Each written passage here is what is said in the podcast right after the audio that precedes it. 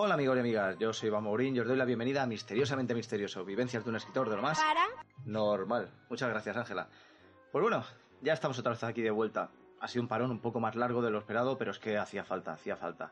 Para centrarse en cosas, eh, ir recopilando material y un poquito de descanso que siempre va bien. ¿Recordáis que a principios de año aproximadamente hicimos un programa especial llamado Escalofrío en el Museo de Cera de Barcelona? Pues en junio hicimos otro escalofrío que fue mucho mejor, esta vez en el Museo de la Magia. ¿Y qué pasó allí? Pues mira, para ir más directos al grano, ¿qué os parece si empezamos? Pues vamos allá.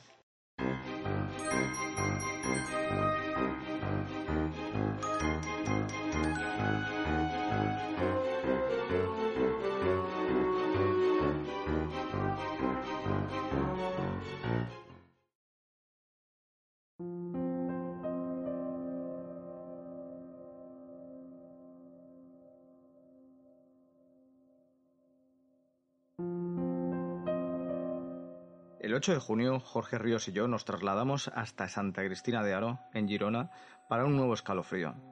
Más concretamente, al Gran Museo de la Magia, una antigua masía en la que el mago e ilusionista Chevy ha erigido una colección impresionante de autómatas, objetos empleados en espectáculos de magia, recuerdos, etc. Para esta ocasión, contamos con José Luis Roche y Clara Feliu tras las cámaras, Carol Bardera como sensitiva y, en la sala de objetos relacionados con la magia negra, la tarotista Yolanda, a quien el público asistente pudo hacerle consultas. Y llegó el momento de que el espectáculo comenzara. Te preguntaba a ti que me describieras qué es una casa encantada, ¿cómo, cómo lo harías? Yo, Una casa que tiene misterio y cosas paranormales, ¿no? Algo así. Se sienten cosas, se ven cosas. Sí.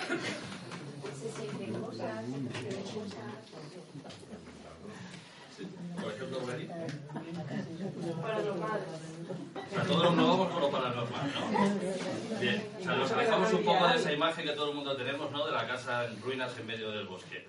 Bien, pues va, la cosa va, va por aquí. El Museo de la Magia, como vais a ver ahora, es un lugar realmente mágico, un lugar increíble. Hay objetos de todo tipo traídos de todas partes del mundo, pero sobre todo es lo que conocemos como una casa encantada. O sea, eso no hay que perderlo de vista en ningún momento. Eh, luego el mago Chevy explicará exactamente el porqué. Eh, nosotros a lo largo de todos estos años, las investigaciones que hemos hecho, hemos planteado algo que conocemos como una B y C, es decir, eh, digamos es la relación en la que estas entidades se suelen quedar en estos lugares, el motivo por el que suelen quedarse aquí.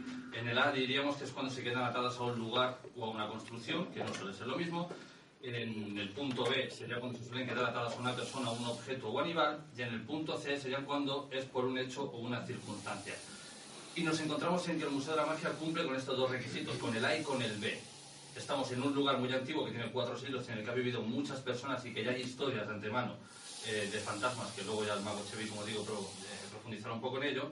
Y luego nos encontramos con el punto B. Estamos en un lugar repleto de objetos que han pertenecido a otras personas, objetos que el mago Chevy ha traído, incluso luego los que acudáis a la sala del tarot podréis, podréis ver que son objetos de magia negra traídos de todo el mundo.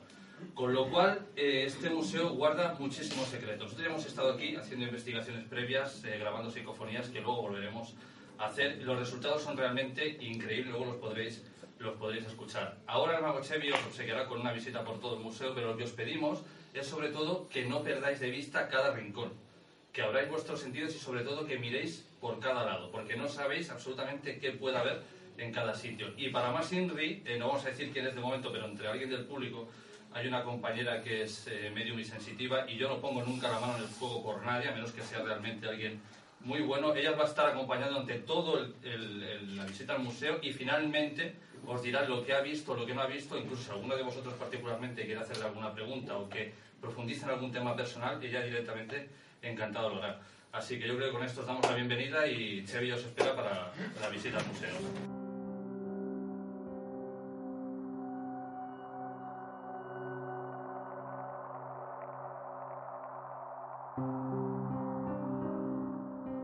Sin duda, una de las salas que más llamó la atención fue la de los autómatas. Y, cómo no, aquí hablamos de muñecos, en especial de dos que me pertenecen. Bueno, eh, a mí me ha dicho Jorge que una de las zonas que teníais ganas de ver era la zona de los muñecos. Los muñecos con el tema del misterio, el tema del terror, tienen un gancho especial. Tenemos, por ejemplo, películas como Muñeco Diabólico, quien no la conoce, Chucky, ese muñeco tan mal rollero, o por ejemplo, Annabelle, o más conocido uno de los fraudes de los Warren. Que por cierto, eh, por si no lo sabéis, tenemos un amigo Jorge y yo en común que nos llaman los Warren, yo soy Ed, ella es Lorraine. es majísimo. No vamos a hablar sobre muñecos eh, tan conocidos, porque son temas que ya están muy trillados, ya sea Annabelle, el muñeco Robert. Pero yo lo primero que quisiera saber es por qué creéis que hay muñecos que dan tanto miedo. ¿Alguien me lo podría decir? Por lo feo que son. La apariencia. Por la apariencia, más que por lo feo, la apariencia. Porque tú, por ejemplo, puedes coger un osito de peluche, feo a rabiar, y lo único que puedes decir, madre mía, el bicho más feo. Sin embargo, una muñeca, cuanto más real sea, más miedo nos da. Más miedo nos da, porque claro, es un objeto que en teoría no tendría que pasar nada, es un objeto inanimado para acompañarnos, para jugar, para ser un adorno, pero a veces hay algo más, ¿no? Yo no sé si, eh, seguro que os suena, eh, antiguamente los 70, los 80, no era tan raro tener en casa muñequitos de estos de militares, de tamaño así, o folclóricas y tal. Yo, por ejemplo, en mi casa, eh, mi familia gallega, y teníamos una muñeca gallega en la habitación de mis padres. Y a mí me daba repelús. Realmente me daba mal rollo, muy mal rollo, muy mal rollo hasta el punto de que un día entré en la habitación y claro, son de esas muñecas que cu- cuando le inclinabas cerraba los párpados y cuando se enderezaba pues los abría, ¿no? Y dio la casualidad que unas veces estaba con los ojos estancados y cuando, porque sí, entré en la habitación, abrió los ojos y ya la hemos liado. Esa muñeca ya no verla. Hasta el punto en que yo estaba convencido, porque llevaba unos tuecos de madera y estaba puesto encima de un mueble de madera, que a veces me parecía que la escuchaba. Y lo que hacía era cerrar la puerta. Yo pensaba, digo, muévete que al pomo no llegas. O sea, no vas a abrirlo. Pero, bueno, eh, ahí, fuera de esta, de esta anécdota, hay historias, hay muchas historias. Y, por ejemplo, hay una, hay una de las coleccionistas eh, más, más famosas a nivel mundial, que es Catherine Reddick, es una mujer, una ama de casa, que, eh, de Edimburgo, que tiene una colección, además eh, documentados, de 13 muñecos que están poseídos. Además, eh, de todo tipo. Tipo. Hay uno que está poseído por una anciana, otra tiene tres espíritus dentro, porque ya lo que considera es que son portales o son envases, y entonces pues pueden haber diferentes espíritus o diferentes entidades eh, dentro de estos muñecos. Lo curioso es que la mujer no puede dejar solo a los muñecos, porque son muy cachondos. Entonces, eh, se ha probado que a veces cuando se va de casa, y se va bastante rato, pues a lo mejor se encuentran los grifos de casa abiertos, se provoca un pequeño incendio, cosas así. Lo que hace es contratar una niñera que se encarga de, cuidar estos muñecos cuando tiene que viajar. O sea, que es algo, algo curioso, ¿no? El tema está en que está de moda. Parece que no, pero estos muñecos malditos están de moda. Por ejemplo, este año, en abril, hay dos investigadores eh, americanos, porque bueno, quien no sabe que los americanos son los reyes de los programas de investigación, o sea, hay a patadas, se llaman salvas.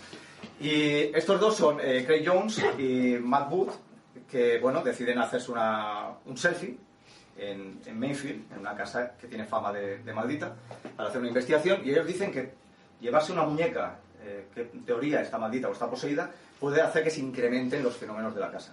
Total, que se hacen un selfie y esta muñeca se llama Janet, no tiene ojos, no tiene párpados, no tiene pestañas y cuando hace un selfie tiene los ojos cerrados. Claro, no comprenden, ¿no? ¿Qué es lo que pasa? Entonces, eh, prueban de imitar las mismas condiciones y no sale la fotografía igual ninguna vez. Es que no aparece ninguna. La historia detrás de esta muñeca es que eh, un componente del equipo, eh, Mickey York, eh, pues hay una chica que se llama Julie y a través de, de Twitter contacta con él y le dice que le regala esta muñeca. Esta muñeca tiene una historia que pertenecía a la tatarabuela de esta chica y que había adquirido la muñeca en 1903. Y que desde entonces todas las personas que lo poseían tenían malas experiencias con la muñeca, es decir, eh, dolores de cabeza, náuseas, vamos, que lo pasaban bastante mal. No es el único caso. En 2015 hubo otro que es una- un caso muy sonado, eh, más que nada por las redes sociales y por YouTube, que hay una, investigadora eh, británica que se llama Jane, Jane Harris, que eh, un día recibe un paquete y llega una muñeca que se llama Peggy. Bueno, ella la recibe y decide, pues, porque claro, tiene una historia detrás, pasa lo mismo que con Janet. Dolores de cabeza, náuseas, siempre se repite el mismo tipo de patrón. Y le, bueno, decide hacer una serie de vídeos de, YouTube para mostrar las reacciones de esta muñeca. Parece que reacciona al agua bendita, a los crucifijos, eh, la muñeca de repente pega saltos, bueno, cosas así de, de este estilo. Pero es que la anécdota va más allá. 80 personas eh, que ven este vídeo tienen malestares, eh, dicen que notan presencias y una de ellas sufre un infarto. O sea que estos muñecos, lo decimos, ¿no? Muy cachondos. A mí hubo una temporada que dije, vamos a chafardear, vamos a chafardear un poquito, ¿no? Este mundo. A mí los muñecos en el fondo me molan. Será esa muñeca gallega que me traumatizó, pero me, a mí me gusta. Y, y miré por, por eBay, o por eBay, llamémoslo como queráis, y hay un montón, hay un porrote de muñecas, pero ya no muñecas, brazos de muñeca, piernas de muñeca, cabeza de muñeca, todas están poseídas, y algunas se venden por un pastizal. A lo mejor por 6.000, 7.000 dólares te los quieren vender. Y digo, madre mía, ¿quién está tan tarado como para comprarse esto que te están diciendo? Es que ha hecho un morado a mi hijo, no sé qué, porque además sale. Se ponen fotografías para demostrarlo y cosas así. Y dices, ostras, yo no sé si arriesgarme a pagar tanta pasta para que luego me peguen. Es así de claro, ¿no? Sí, porque bueno, luego también hay que decir que hay muñecos que no tienen por qué ser negativos, o sea, sino que simplemente pues sí que dicen que eh, hay un, un espíritu poseyéndolo y ya está, y no hay, no hay más. Y con la broma, porque a mí no se me ocurre otra cosa que la broma, eh, hubo eh, una pareja que me dijo, oye, te voy a regalar un muñeco, porque en teoría los muñecos malditos hay que regalarlos, como cualquier objeto maldito, no se vende, no se vende, no se destruye. ¿Qué es eso? Anda, vamos a sacar ahí pasta por, por la maldición. No, pero no. Y entonces tengo dos muñecos. Dos muñecos. Uno es el que me regalaron, otro tiene otra historia. A ver, ¿cuál? ¿Eh? ¿Cuál qué? ¿Tú qué? ¿Yo qué? ¿Qué? ¿Abres tú ese? ¿Yo abro este? Venga, va, empiezo yo por este. Venga, abre tú ese. ¿Te abro esta? Esa, ¡Uy! Que se me ha caído. Esa belleza. Y esta. Y esta de aquí. Y esta de aquí. Bueno, a ver. Antes de nada, por ejemplo, eh, ¿cuál de los dos dirías que puede ser el que lo podamos tildar de maldito? Va, sensaciones a aquel de allí, pero ¿por qué? supongo que por. Por la, o por la apariencia, ¿no? Apariencia, supongo que será. ¿Por qué? No sé, no me gusta. A ver. Este. Por ahí atrás. Sí. Ese, porque no lo parece, ¿no? Es el que menos parece. Eh, van usando la lógica, ¿eh? Van usando la Si te ponen uno muy feo y uno que no tanto, pues tiene que ser el otro. Iván. Eh, bueno, el que, me, el que me enviaron a través de, de este contacto fue esta de aquí. Dijeron que bueno, que eh, la habían obtenido en una tienda, no sé qué, le habían puesto el nombre de Rebeca en honor a las películas, a la película de, de Alfred Hitchcock, perdón. Y bueno, a ver, en apariencia da piquete, porque tiene su mal rollo, pero bueno, es más una apariencia. Realmente indagando, en realidad esta muñeca pertenece a una colección de muñecas así mal rolleras que se llaman Living Dead Dolls. Y no es más que eso, o sea, a ver, lo puedo enseñar para los que no lo veáis atrás. O sea, no hay nada. que la cojan. Realmente no hay nada. O sea, no le pasa absolutamente nada. La historia está con esa. Y esa no vino de un regalo, no vino de nada en especial en ese sentido, sino que la encargué personalmente. O sea, la hicimos eh, para mi hija mayor en una tienda de Barcelona muy antigua de títeres. La hicimos por encargo. Y bueno, llegó la, el títere a casa y... Ven un momento, ven, ven. Esta es mi hija, hija mi hija mayor, Darla. ¿Qué pasó con la muñeca? Pues cada noche que me levantaba, pues parecía que se movían los brazos y las piernas. Los brazos y las piernas, exacto. Entonces, claro, tú piensas, bueno, a ver, son cosas de niños, eh, la imaginación, ya sabemos cómo funciona. Pero es cierto que lo raro es que cuando nosotros nos íbamos de casa, eh, en ocasiones cuando volvíamos lo encontrábamos en unas posiciones que no eran normales, porque no tenía por qué hacer, ponerse con ciertas posturas, porque no era muy lógico.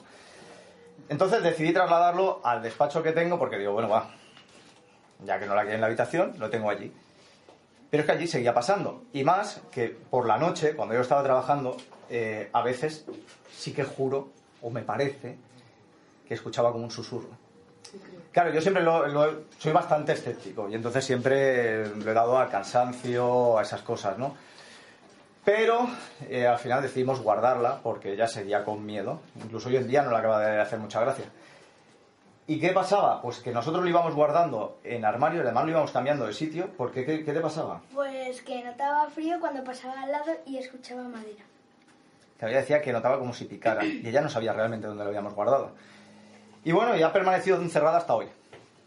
Hoy tiene que estar contenta.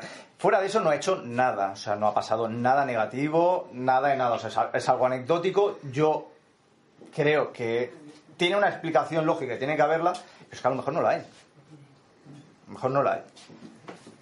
Pues aconsejamos que si mejor no tocarla. Si alguien quiere tocar, hacerse una foto, Sí. allá cada uno luego con lo que pueda. Lo que Exacto. Eh, por, por cierto, eh, ¿tenéis, alguna, ¿tenéis alguna anécdota personal que queráis contar relacionada con muñecos? Siempre es bueno saberlo. Para compartir. Para compartir, eso es bueno. ¿No? Pues nada, pasamos a lo siguiente. Y dejamos estos dos aquí. Dejamos estas dos aquí. Luego vengo a buscar. Yo le tengo, yo le tengo mucho cariño, la verdad. O sea, yo no le tengo nada. Pero a ella le da, le da, le da su repelús. Hombre, mejor que no, por si acaso. Por lo que pueda, por lo que pueda pasar, que nunca se sabe. Tú que estás rodeado de muñecos, ¿crees que alguno de los tuyos puede ser como títere? Espero que no, ¿eh? Espero que no, porque aquí hay mucho muñeco, ¿eh? ¿Quién sabe?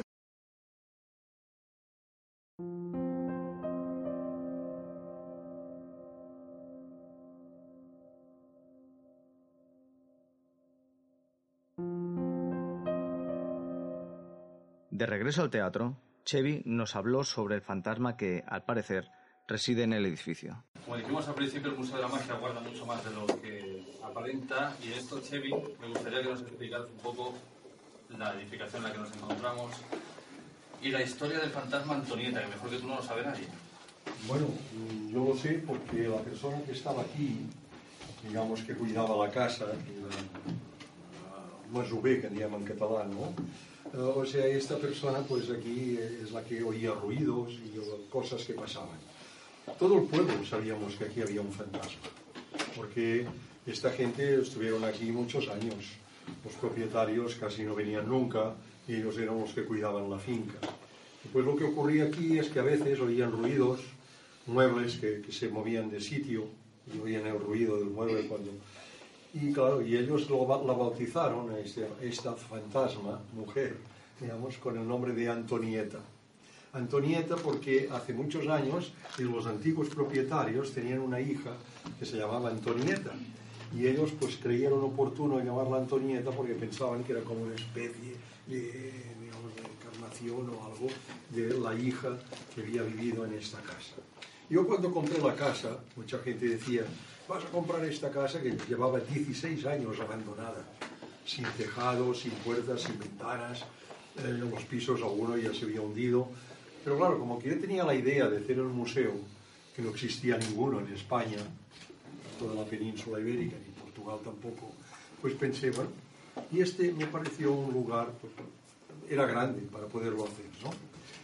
Y como que yo ya llevaba muchos años en mi espalda recorriendo Europa, América, ya sea haciendo magia, actuando en televisiones y salas de fiestas y, y cruceros de lujo por el Mediterráneo, por el mundo, etcétera, pues pensé, hombre, ya toca pues quedarse un poco ya eh, en casa, ¿no? Ya no dar tantas vueltas por el mundo.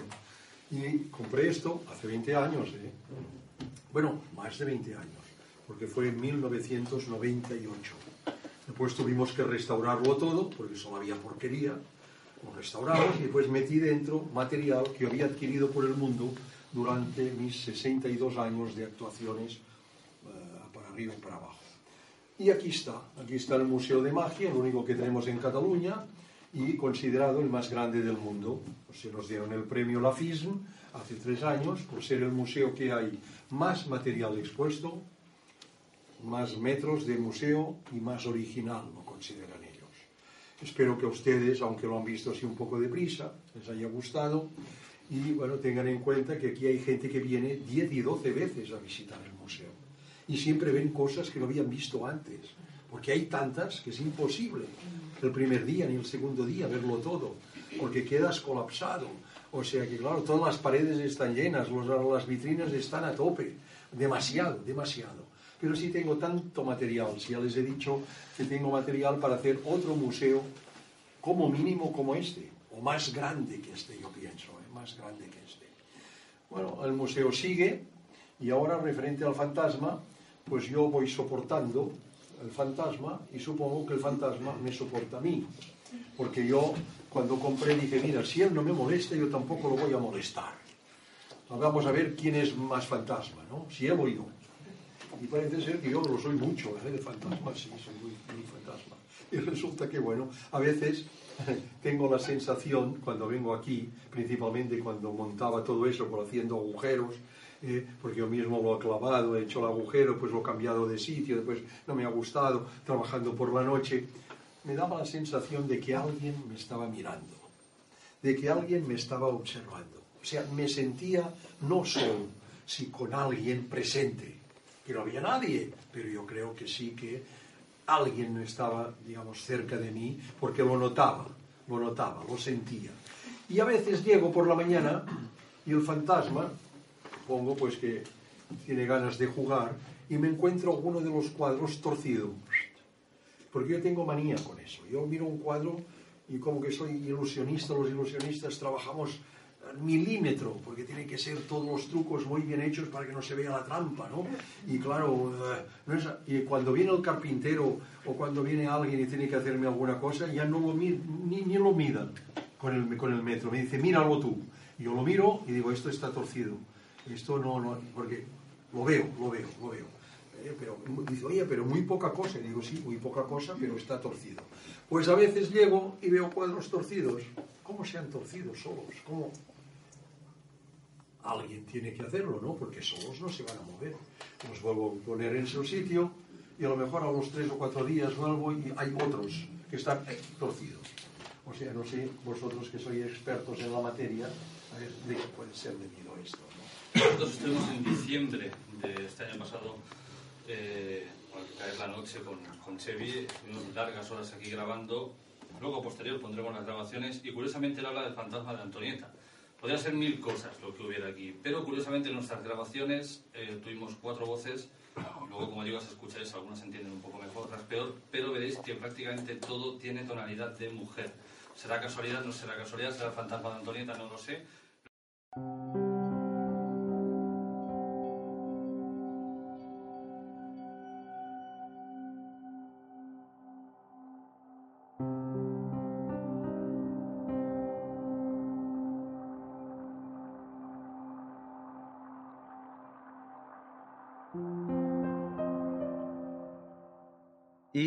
la muestra por parte de Chevy de algunos autómatas, anécdotas y trucos, pudimos realizar psicofonías con los asistentes que así lo desearon. Aquí algunos de los resultados. ¿Cuántos años tienes? ¿Cuántos años tienes? ¿Cuántos años tienes? ¿Cuántos años tienes? ¿Estás bien?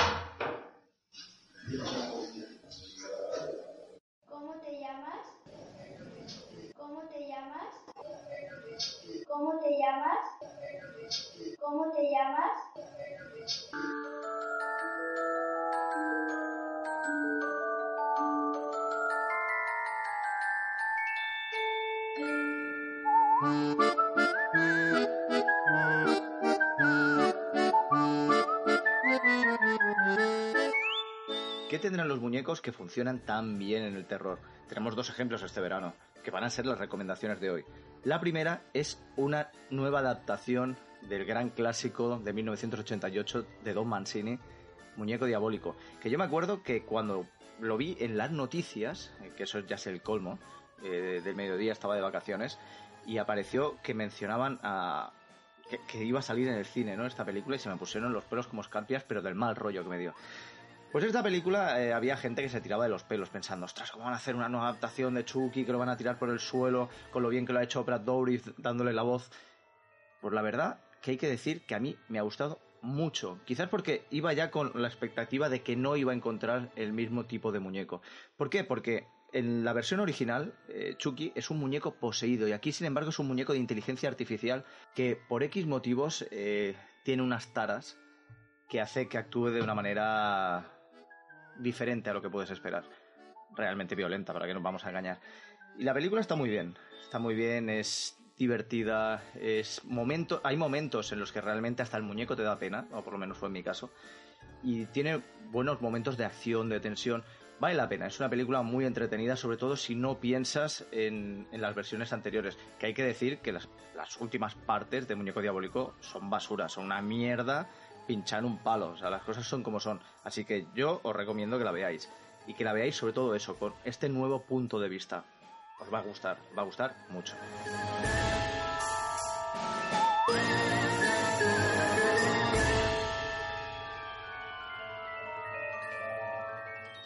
Y la segunda, pues ya es un clásico de hoy en día, es Anabel.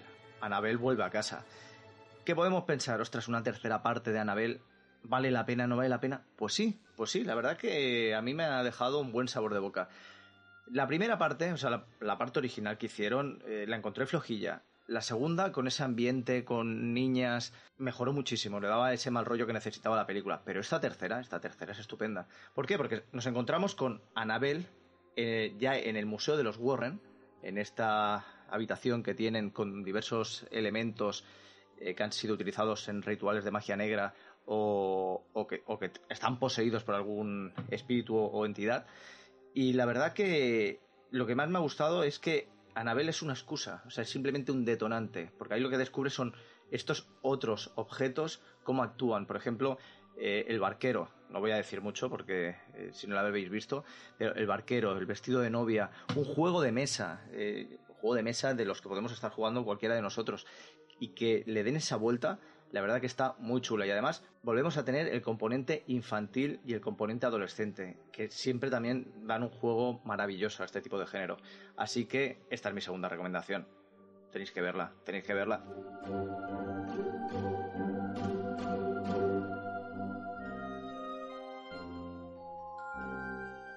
Magia, muñecos chungos, psicofonías. Hemos tenido un montón de cosas en este escalofrío. ¿Habrán más? Seguro que sí. Además, estamos preparando algo diferente que puede molar, pero mucho, mucho. Ya iremos informando. Espero que os haya gustado el programa de hoy. Si ha sido así, dadle like, compartid, comentad. Y si aún no lo habéis hecho, os invito a suscribiros, tanto en el canal de YouTube, como en Evox, como en iTunes. Y nos vemos en el próximo programa de Misteriosamente Misterioso. Vivencias de un escritor de lo más Para. normal. Muchas gracias, Ángela. Hasta pronto.